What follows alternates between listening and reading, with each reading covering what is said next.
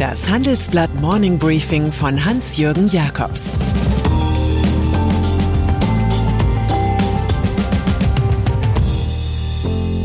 Guten Morgen allerseits. Heute ist Dienstag, der 26. Oktober, und das sind heute unsere Themen. Ampelkoalition mit Allround-Waffe KfW. Die Debattenfigur Joshua Kimmich. Das Fiasko Facebook wird zum Risiko. Nach einer kurzen Unterbrechung geht es gleich weiter. Bleiben Sie dran. ChatGPT und andere Technologien verändern unsere Arbeitswelt rasant. Bei der Veranstaltung Work in Progress diskutieren wir in der Handelsblatt Media Group die Zukunft des Arbeitsmarktes, HR-Trends, KI, mentale Gesundheit und neue Leadership-Perspektiven. Sei am 13. und 14. Juni in Düsseldorf oder virtuell dabei und melde dich jetzt an unter work-progress.de. Finanzen. Die Erwartungen sind hoch, schließlich soll die neue Bundesregierung sowohl die verfehlte Klimapolitik als auch die unterentwickelte Digitalisierung in der Verwaltung reparieren, zudem die Infrastruktur verbessern und im Steuerrecht mehr Gerechtigkeit herstellen. Allein es fehlt das Geld. In der Stagflation gibt es nichts zu verteilen. Das ist auch den möglichen Ampelkoalitionären klar geworden. Ihr Ausweg hat drei Buchstaben, die für eine Institution aus Frankfurt stehen, die noch immer der Politik aus der Ecke herausgeholfen hat, die Förderbank KfW, als Kreditanstalt für Wiederaufbau 1948 entstanden. Der alte Name trifft den neuen Job gut. Der mögliche Kanzler Olaf Scholz spricht von einer Innovations- und Investitionsagentur, und sein möglicher Finanzminister Christian Lindner, FDP, lobt die neue Allzweckwaffe im Handelsblatt, die KfW hat Erfahrung, private Kreditmittel durch staatliche Garantien zu aktivieren. Daran kann man anknüpfen. EU.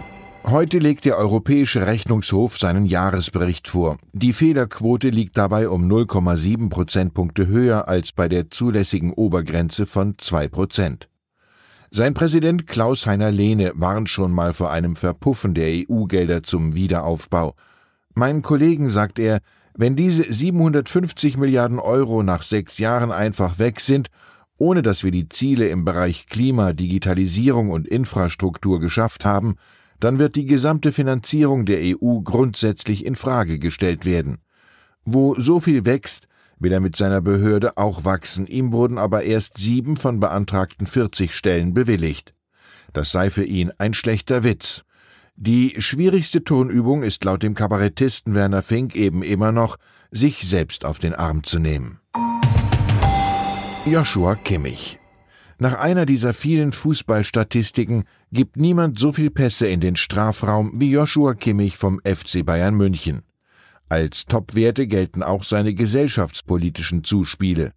Ganz Deutschland diskutiert schon den dritten Tag über Kimmichs Aussage, er wolle sich nicht impfen lassen, da die Langzeitstudien über mögliche Auswirkungen fehlen würden, und weil er auf einen Totimpfstoff warte, bei dem der menschliche Körper Antikörper bildet, ohne dass die Krankheit ausbricht. Oliver Kahn, CEO von Kimmichs Club, erklärt, man habe eine klare Haltung und empfehle allen die Impfung. Letztlich müsse man aber respektieren, wenn der eine oder andere dabei eine andere klare Meinung hat. Vereinspräsident Herbert Heiner bringt in Erinnerung, dass sich Kimmich nach eigener Aussage vielleicht impfen lasse. Ihn würde das sehr freuen. Angesichts der missionarischen Kraft eines 26-jährigen Fußballers würde die Impfquote in Deutschland dann rasch das DDR-Standardlevel von 99 Prozent erreichen.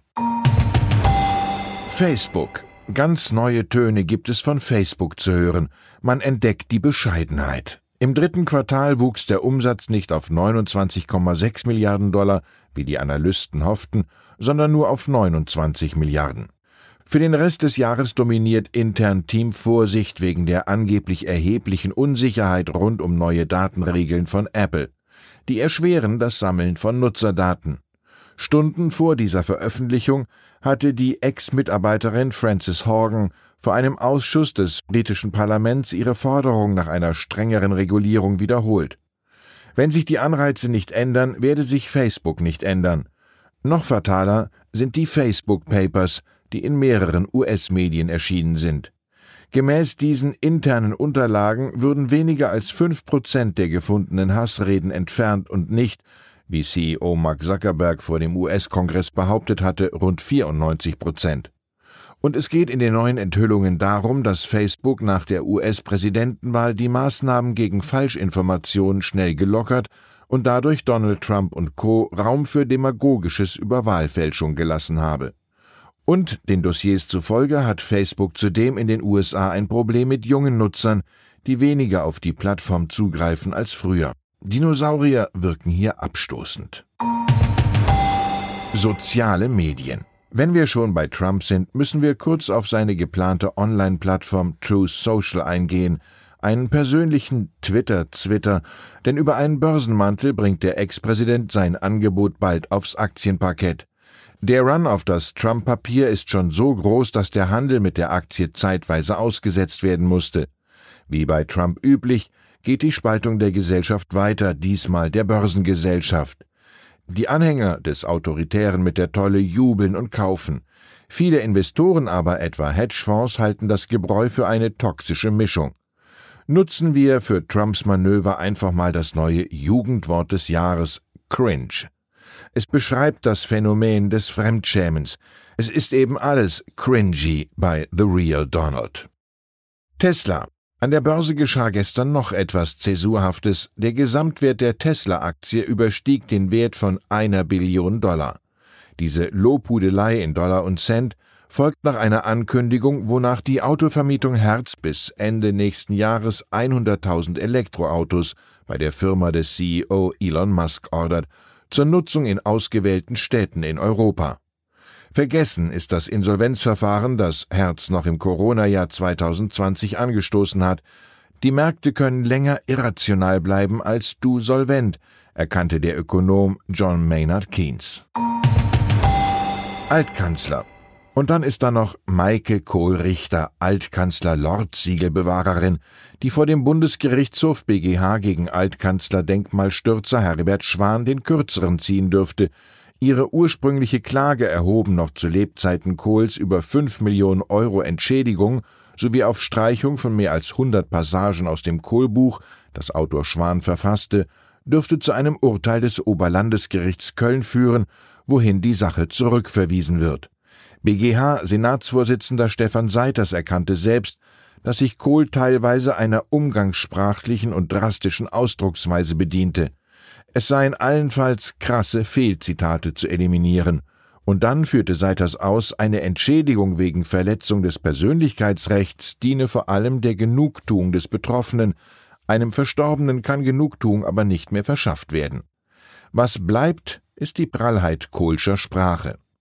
Angela Merkel habe nicht richtig mit Messer und Gabel essen können, als er sie in sein Kabinett holte, sagte der Mann aus Oggersheim, sowie Merkel lungerte bei den Staatsessen rum, so dass ich sie mehrfach zur Ordnung rufen musste. Ich wünsche Ihnen einen harmonischen Tag mit einem wirklich schönen Messer- und Gabeltermin. Es grüßt Sie herzlich Ihr Hans-Jürgen Jakobs. Das war das Handelsblatt Morning Briefing von Hans-Jürgen Jakobs, gesprochen von Peter Hofmann. Wie geht es weiter mit der Europäischen Union? Präsidentschaftswahlen in den USA, EU-Parlamentswahlen, geopolitische Krisen und wirtschaftliche Schwierigkeiten. Wir suchen Lösungen für diese Herausforderungen. Am 19. und 20. März auf der digitalen Europakonferenz von Handelsblatt, Die Zeit, Tagesspiegel und Wirtschaftswoche. Über die Zukunft Europas sprechen wir mit Bundeskanzler Olaf Scholz, Wirtschaftsminister Robert Habeck und vielen mehr. Kostenlose Anmeldung unter europe20xx.de. you